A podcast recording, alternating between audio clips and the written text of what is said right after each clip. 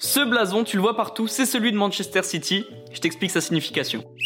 Ce blason, il date du 26 décembre 2015. Avant celui-ci, il y en a eu trois. Manchester City a dévoilé ce blason il y a un peu moins de 10 ans en répondant aux demandes des fans. Il y avait quatre demandes qui revenaient très très souvent et la première, c'est d'avoir un blason rond.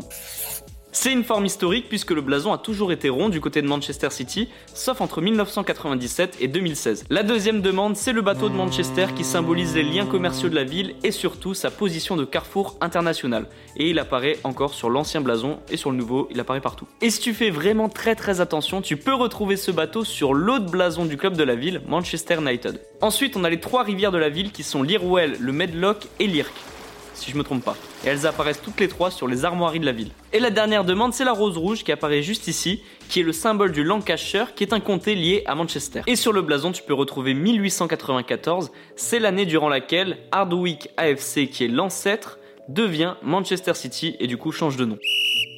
Les amis, rendez-vous demain, même heure, même endroit pour un nouvel épisode. Si ça t'a plu, n'hésite pas à t'abonner, activer la cloche, liker et surtout mettre 5 étoiles. Et oui, j'allais oublier, si t'as une question, peu importe laquelle, il n'y a jamais de questions bêtes, pose-la en commentaire et j'y répondrai dans un prochain épisode. Foodcast est à retrouver sur Spotify, Deezer, Apple Podcast et toutes les autres plateformes. Je te dis à demain, ciao